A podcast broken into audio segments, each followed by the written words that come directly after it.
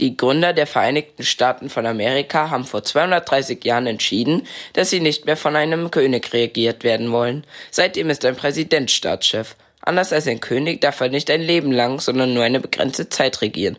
Donald Trump ist der 45. Präsident der USA. Gegen ihn läuft gerade ein Impeachment-Verfahren. Warum das seine Amtszeit, verkürzen könnte, hört ihr im Tiefgang.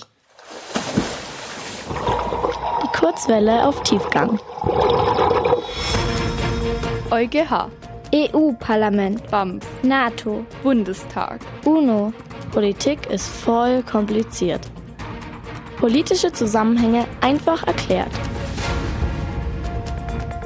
Damit der Präsident der Vereinigten Staaten von Amerika nicht nur macht, was er will, gibt es das Checks and Balances System.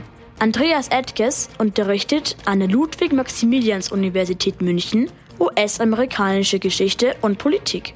Er erklärt, was Checks and Balances bedeutet. Es gibt drei Bereiche in der amerikanischen Regierung oder Politik, den Präsidenten, das Parlament und die Gerichte. Und die sollen sich gegenseitig in ihrer Macht kontrollieren und vielleicht auch zurechtweisen.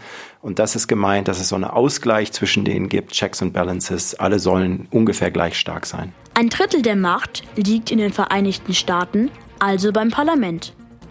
Eine Kontrollmöglichkeit des Parlaments ist das Impeachment. So nennt man das Verfahren, das zur Amtsenthebung führen kann. Aber der Weg dahin ist lang. Die Abgeordneten müssen dem Präsidenten schwere Vergehen nachweisen. Bestechung, wenn jemand für Geld bestimmte Dinge macht als Präsident oder wenn man Landesverrat begeht. Und dann gibt es noch so einen ganz komischen Begriff und noch weitere wichtige Verstöße oder Verbrechen. Und das entscheiden dann diejenigen, die darüber abstimmen, ob der Präsident schuldig ist oder nicht, nämlich das amerikanische Parlament, das aus zwei Teilen besteht. Die entscheiden letztlich, ob ein Präsident gegen etwas verstoßen hat oder nicht.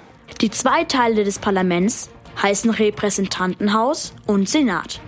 Obwohl die Mehrheit des Repräsentantenhauses findet, dass es gute Gründe für ein Impeachment gegen Donald Trump gibt, nicht alle Abgeordneten sind sich einig. Im amerikanischen Parlament gibt es nur zwei große Parteien. Die Partei von Donald Trump, das sind die Republikaner, und die Gegner von Donald Trump, das sind die Demokraten. Und es sind die Demokraten, die ihn jetzt des Amtes entheben wollen. Und sie suchen jetzt Gründe dafür und versuchen, das auch dem amerikanischen Volk klarzumachen.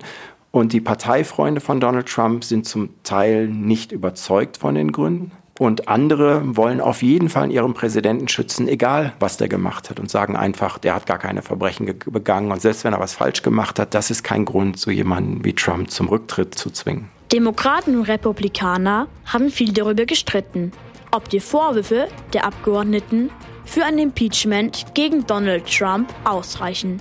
Noch ist aber nicht sicher, ob Trump bald nicht mehr Präsident sein darf.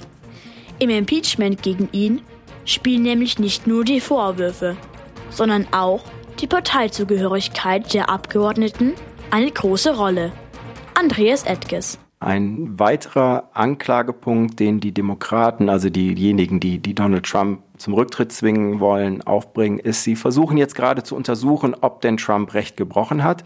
Und Donald Trump versucht dieses quasi Gerichtsverfahren, die Untersuchung mit allen möglichen Mitteln zu behindern. Man gibt denen keine Dokumente, er verbietet Leuten vor den Ausschüssen auszusagen und er behindert sozusagen die Aufklärung. Und das wird ein weiterer Punkt werden, warum man sagt, du bist schuldig, denn du hinderst uns daran, die Wahrheit zu finden. Nach der Entscheidung des Repräsentantenhauses stimmt als nächstes der zweite Teil des Parlaments ab, der Senat.